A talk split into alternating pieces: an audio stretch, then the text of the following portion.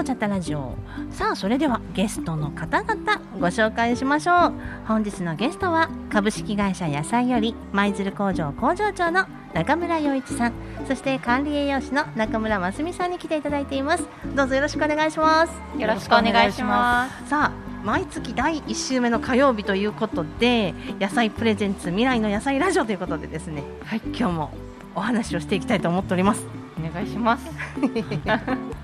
洋一さん元気ですか、はい、元気元気です。多分元気です。今日は、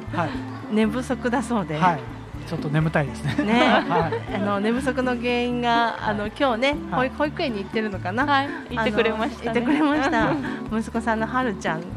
が原因ということで。そうですね。うん、まずみさんどうでしたか？夜中の12時半か1時ぐらいの間に起きて、うん、それからギャーって泣いてそのまま泣き止まないもんだからバナナを食べさせ バナナしかも半、まあ、なんか夜中に食べさせるのはなと思って半分にして半分やったら1本やれと言い出すの、うんうん、1本やり、うんうん、あのスティックパンも食べ。結構食べたな。食べまもうお腹いっぱいですよ。それからねお腹いっぱい寝たら寝るかなと思ったらそれから遊びだし、3時半まで元気に遊んでおりまして。それに陽一さんは付き合っていらっしゃった。いやむしろもうなぜか知らないんですけど夜になるともうパパパパになってくるんですよ。ほう。ママじゃないパパ構えと。ええ。ー、だいたい夜はもうつきっきりです、ね、お父さんに、はい、ママは寝てると 付き合わないね。なるほど、はい、それがこう原因で今日はちょっとちょっと,、はい、っと眠たいかなと、はいはい、寝不足かなと、はい、今日はね早く寝寝ていただくように。ねあの、はい、上手に夜ねこうはるちゃんも寝れるといいですね今日はね。ね,、ねということで今日もお二人に来ていただいておりますがあのこの未来の野菜シリーズ株式会社野菜さんの野菜たちっていうのは栄養価が高かったりえ普通のレタスとはまた違った栽培方法で栽培されている、はい、そして舞鶴の廃根を使って栽培されているということもね皆さんにもご存知かなと思うんですが、はい、ここで今一度、はい、えー、工場長の余一さんから、お話しいただけますでしょうか、はい、えー、株式会社野菜といいましてえ舞、鶴の岡田上小学校廃校になった、えー、体育館をお借りしましてそこの中にですね水耕栽培の植物工場を作って、えー、野菜を毎日作ってるんですけども、まあえ一般的な植物工場の野菜と違うところがあの京都府立大学の技術をお借りしましてあの栄養価を高めた野菜を製造販売を行っている会社です。栄養価。あのますみさん栄養価ってね、はい、その野菜ってまあみんなどれも同じかななんて思うんですけど、この株式会社野菜さんの野菜っていうのはどんな栄養価に特徴があるんでしたっけ？うちはですね抗酸化成分というものを高める栽培方法を、えー、しておりまして抗酸化成分というのががんとか、えー、いろんな病気老化の原因となっている活性酸素というものを除去してくれる効果があるものなんですよね。なので、えー、とてもがん老化防止などに効果がある栄養価がぎゅっと詰まったお野菜になってます、でうちのお野菜だいたい 100g あたり、はい、トマト4個分の抗酸化値があるのでレタス 100g 100食べればトマト4個分のその有効成分をですね、はい、取ったのと同じような効果があるかなと思います。すごい。あの 100g っていうと大体1袋が何グラムぐらい入ってますか？あの大体60から70ぐらいなので、まあ、1株半ぐらいを食べてもらえればっていうところですね。で1株半っていうと多いかなと思われると思うんですが、でも余一さん、はい、意外とね、はい、この1株半のレタス、はい、食べれちゃうっていう話いろんなところから聞きます。はい、もう本当ありがたい話で、ね、美味しくって。はいはい。でそのやっぱりそのもう一つ特徴としまして硝酸体窒素と呼ばれるものを抜いてるので苦みえぐみがこう少なくて美味しく食べていただけるというのもあるんですよね、まあ、それがあっあるおかげかもしれないんですけど結構まあ他の野菜と比べたら柔らかくて、まあ、あの野菜本来の味がして美味しいということで、もうペロリと食べてしまうという声結構あの聞くのではい、でその株式会社野菜さんのね、はい、はんなりレタス、はい、新しいネーミングになりましたよね、夏から。ね、はんなりレタスとが手に入らない時があってね。で違うレタスを出してみたわけですよ、はいはい、だもうすぐ分かりますね。あ本当ですえ今日なんか違うわん？って話はい違いますって。っていうことがあの本当にあるので、はい、違いますもん味が。全く違う。ありがとうございます、うん、美味しくいただけるあのはんなりレタスです。ぜひ皆さんねあの舞鶴市内はどこに売ってありますか？えっ、ー、と今、えーさえー、東と舞鶴の再々館ですね、はい、えーと、それと、えー、トレトレセンター隣の道の駅、はい、えーと、あと東舞鶴の服屋さん、はい、えーと、西舞鶴のバザールタウンさん、うんうんうん、あと,、えー、と東舞鶴の舞鶴マルシェさん、はい、あと春工房さん、はい、で全部かな、うん、そうですね。ですね。あたくさんいろんなところに置い置いてありますけれどもどこもない時があります。はい。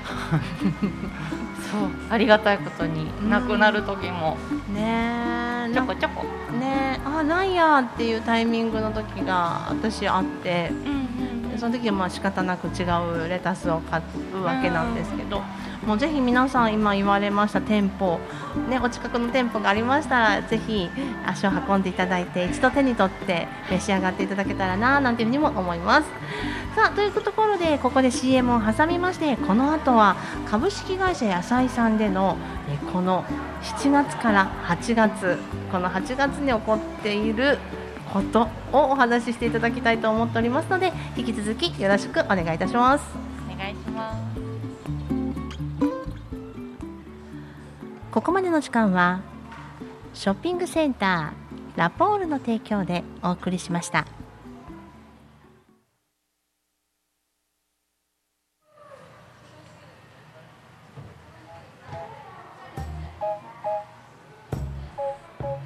ここからの時間は株式会社野菜の提供でお送りします。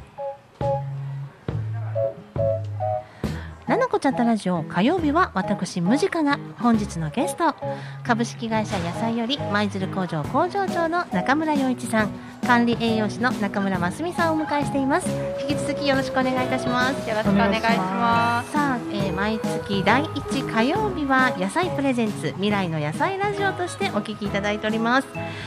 さあ、えー、このねいろんな舞鶴市内もいろんな店舗でこのはんなりレタス召し上がっていただけるお話前半していきましたがさあここからはますみさん、はい。えー、舞鶴工場の中で、はい、いちごがね栽培されているってお話は以前から聞いていたんですが、はい、いちごどうですか？様子は。とっても大きくなって、はいはい、最近ですね、ええ、お花が咲いたんです。おお、いちごの花が。おめでとうございます。ということはですよ。はい。ということはもうそろそろ実がなってくるかなと。だいたい花が咲いてから2ヶ月。1ヶ月ちょっとぐらいかかるので、やっぱり予定通り9月の中頃ぐらいかなと思ってますので、そろそろコンデンスミルクの準備を。あ、わかりました。はい。あの、あの缶でいきますから。あ、ぜひぜひ。はい。缶、缶で、私ですよ。缶で、全部上の蓋開けて、それにドボンってしますからね。大人ですね。はい、大人の醍醐味。あのチューとかチューブじゃないです。缶詰にドボンってします。はい、カップも持たずあカップいらないです いやいやいやねだきっと甘いいちごだと思うのでミルクいらないんじゃないかななんて思ってますけど。そうだといいんですけどね、ね、じゃあ今その花が咲いてきたということは、はい、えー、陽一さん忙しい？はいかなり忙しいです。ねあの陽一さんといえば、はい、はい。受粉が、はい、いちごの受粉をしないといけないので、ね、もう毎日もう蜂のように働いてますね。そうなんですあの、株式会社野菜さんの工場は一切虫シャットアウトで衛生管理しっかりされた栽培方法で作られていますので虫がいないんですよね。そうなんです。でも受粉をするには 虫の力って蜂の力が必要だからね、ね、蜂の力が必要、はい、でも蜂は入れられない。そこで登場するのが陽一鉢工場長の蜂さんなんですね、一番の働き蜂ですね。でも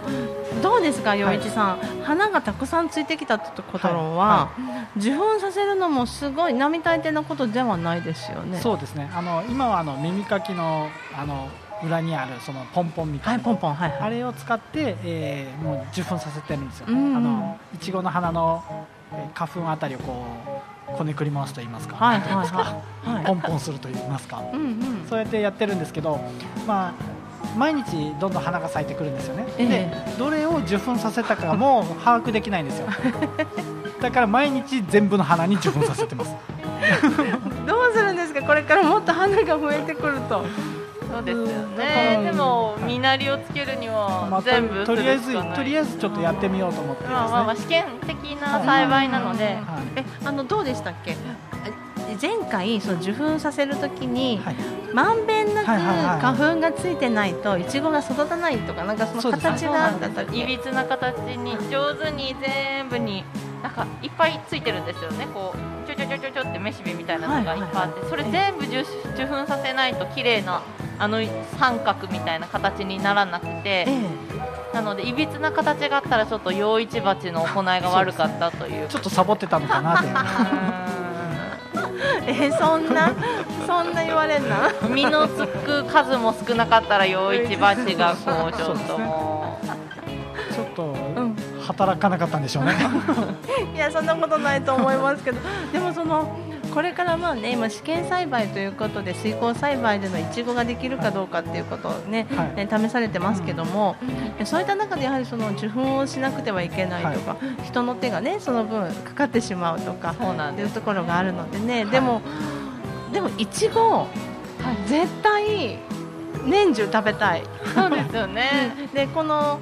水耕栽培のいいところは気候などにはあんまりこう、ね、左右されず、はい、温度管理あと光の管理でしたっけ、はい。はい、あと栄養の管理がしっかりなされているので、やろうと思ったらどうですか？いちごって。えっと、なんかうまくこう気温と肥料の濃度と湿度と風ととかをこうちょ環境を調整すれば365日こううまいこと取れるらしいんです、すごい、まあ、四季、うんうん、春夏秋冬どのシーズンでもいちごが取れるようにできるらしくて。一株同じ株で5年ぐらいは実がつけれるっていうふうにいちごの農家さんの専門家の人がいるんですけどその方はおっしゃってて、えー、一株で5年も取れたらすごいですよね。そうすごいですよね、何回出産するんだって話ですよね。なんかもう本当毎日のように受粉しないといけないんですよ。忙しい。つきっきりやん。えちょっとちょっ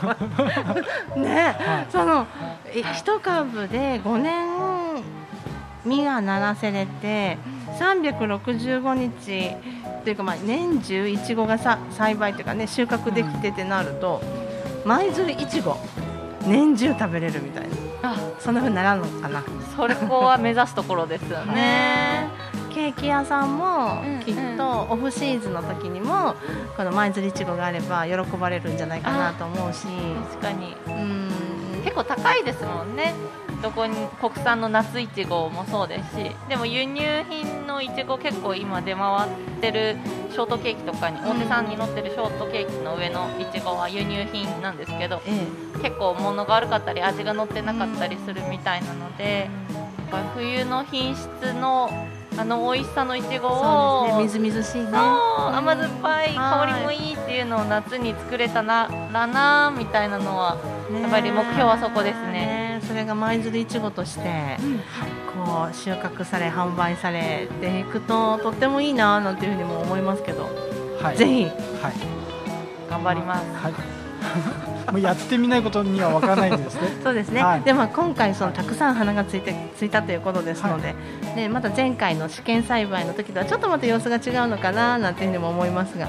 そうですね。結構そのいろいろいろんな方が見学とかに来られるんですけどあの水耕栽培でいちごしてるところ結構いろんなところあるんですけどそれを見てきた人たちも結構すごい立派に咲いてますねというやれるんで。そう実は私も、はい、あの見学に行かせていただきました、はい、でそこの印象がやっぱりいちごの苗ってこんなでっかかったっけって思いましたよね。こう葉っぱの感じとか、ですよね。色の濃さとかも。そううちの結構濃くて太くて大きくて。そうですね。それに比例していちごも大きいのがなればいいんですけどね、はい、どうぞお願いします。将来下手になるところは結構大きいので、うん、ですよね大きいヘタにちょこってなってたらすっごいみすぼろしいから多分ドンっていうのがなることをすっごい期待してるんですけど。本当に茎も太くて緑も深い緑で人ない人ないとっても大きかったので、これは期待できるななんて思ってます。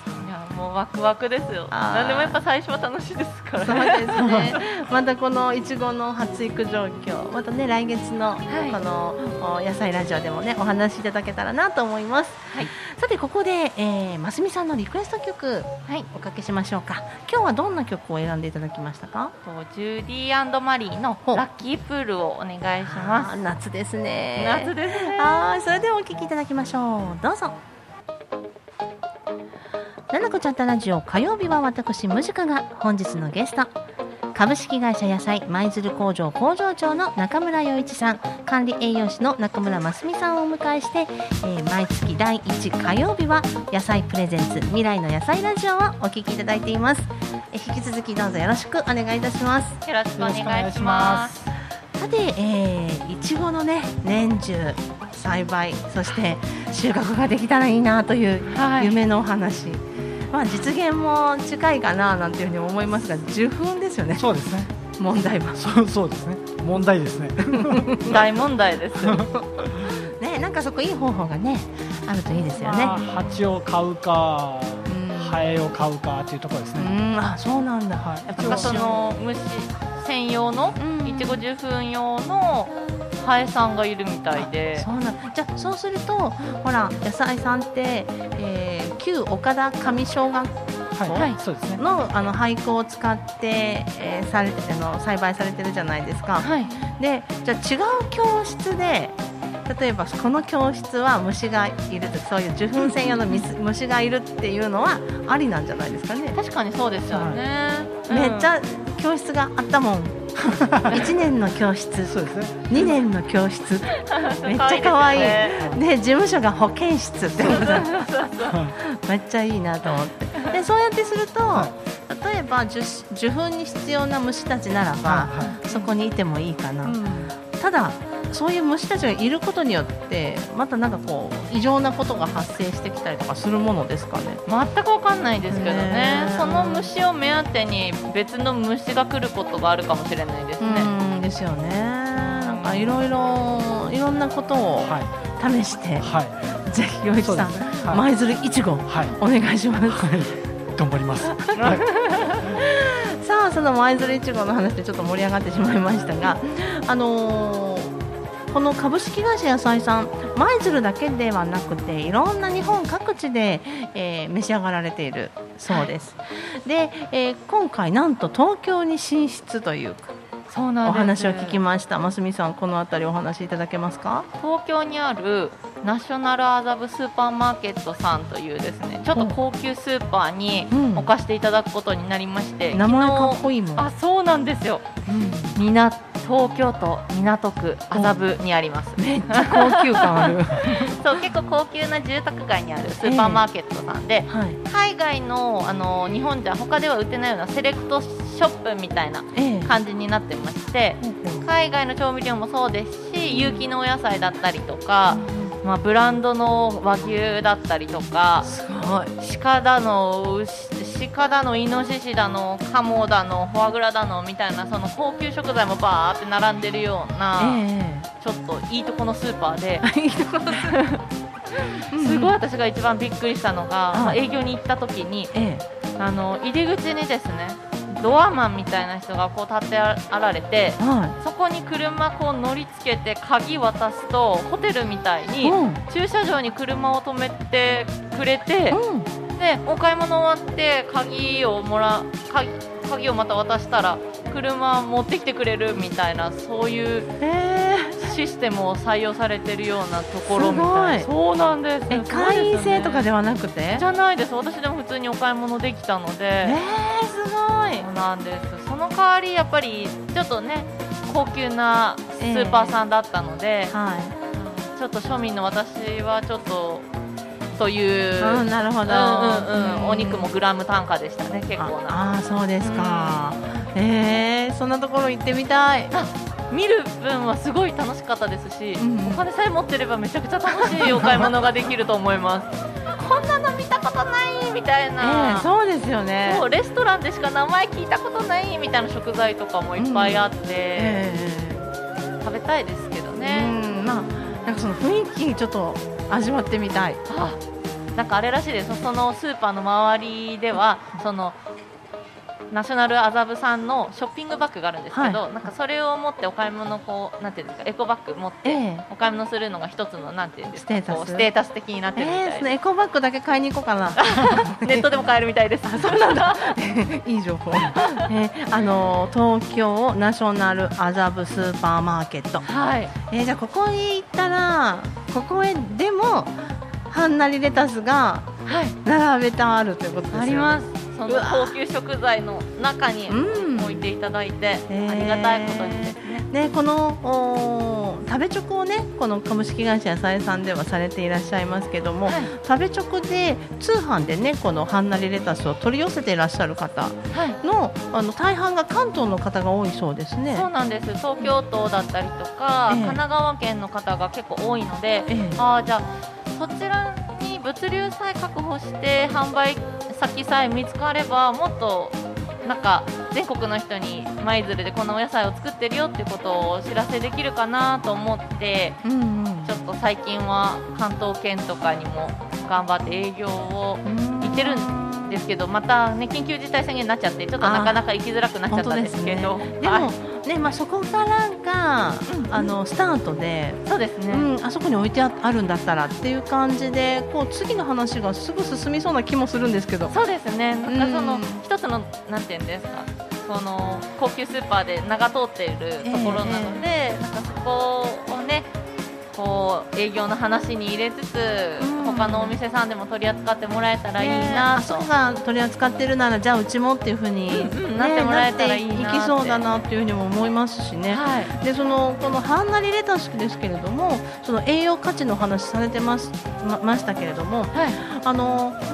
今ねやはり美容というか、うんうん、そういったこのお家にいないといけない時間が増えると、はい、そういう美容に関してすごく関心を持たれて持つようになった女性が増えたっていうふうに聞いたことがあるんですよ。えー、すね、だからそれもやっぱりねこのコールドプレスジュースとかっていうのも時間があるからこそできるとか、うんうん、確かに、うん、あのー、在宅ワークだからできることみたいなのの一つに入ってました。でそういうものの材料にこのレタスってすごい最適なんじゃないかなっていうふうに。思うんですけど。こんなに栄養価が高ければ。ですね。一時期そのうち実は工場にコールドプレスジュースの機械だけは持ってるんですよね、ええ、展示会とかでコールドプレスジュースこう試飲で出したりとかしてたんですよ。でうちのレタスは硝酸体窒素抜いてて苦味えぐみも少ないので本当そのままグって飲んでも美味しい美味しいんだ、うん、全然美味しかったんですよ、うん、でもきっとそうだと思う、うん、うんやっぱ時間が経っちゃうとあの青臭さっていうのは感じやすくなるんですけど、でも絞りたてそのままだったら、すごく美味しかったので、えー、おすすめよね。ですよね、うん、そうなってくるとその美容関係ね、はい、ちょっとこの今紫外線も強くってでちょっとこうか肌にいいものを取ろうと思われた方はこのコールドプレスジュースとかにね、このはんなりレタスを使っていただいて他の野菜たちと一緒にね本当です、ね、組み合わせて味の邪魔をしないし、うんうん、あのレタス自体の味が美味しいから、うんうん、私いいと思いましたね。いや私も今言われて思い出しました。やってたなそういえばみたいな。ぜひまたねこういった組み合わせとかっていうのもねあのやってみて、はい、うん、試してみたいななんていうふうにも思います。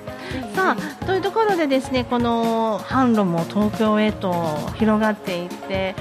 ますますこのはんなりレタス全国でね、はい、この舞鶴初ということでこう食べていただけると思うととても嬉しいです。あそうなればいいですけどねもっともっと販路広くしてまだまだ舞鶴にも廃校があるというふうに聞いてますのでえーでね、工場拡大できればなって思ってるところです。ぜひね、あの大きくい。ろんな場所の廃校を利用した野菜たちっていうので、はい、そこにもまた価値があると思いますのでね、えー、ぜひ今後も楽しみにしています。はい。ハチさん大変やなと思って。本当ですね、ハチさん。もうだからそのまあまずは試験栽培なので、うまくいったらもう本当今度は効率よくできる方法を検討していきたいな本当ですね、はい、ぜひともお願いします、はい、さあというところでですよここで陽一さんのリクエスト曲をお聞きしたいと思うんですが。はい、えー、テイラー・スウィフトで「シェイク・イット・オフ」はいそれではどうぞさて、えー、お二人とそろそろお別れの時間が近づいてきたわけなんですけれどそうなんですよ。あっという間です、ね、あっという間なんですよ。あのまた来月。はい、はい、はい、えー、9月もあいちごのとそうですよ。陽一鉢がうまいこと受粉できてれば青い実が多分なってるんじゃないですかね。でも一周目だからどうかな。いやでも色づくまでもちょっと時間がかかるんで、うん、そうですね。そうですよね。まあ、メロンの方が収穫できてるかもしれない、ね、メロンもねすごい大きな棚になってて、一株からもこんなに広がるんだって思って私も感動しながら聞いて、見て見せてもらったんですけれども、またメロンの話も来月は、本当ですね。美味しいお話が聞けそうです。本当ですね。ありがとうございました、さあ今月も皆さんあのお聞きいただきました。第1週目の火曜日は野菜プレゼンツ未来の野菜ラジオとして、えー株式会社野菜より舞鶴工場工場長の中村洋一さん管理栄養士の中村真澄さんに来ていただきました。ありがとうございました。ありがとうございました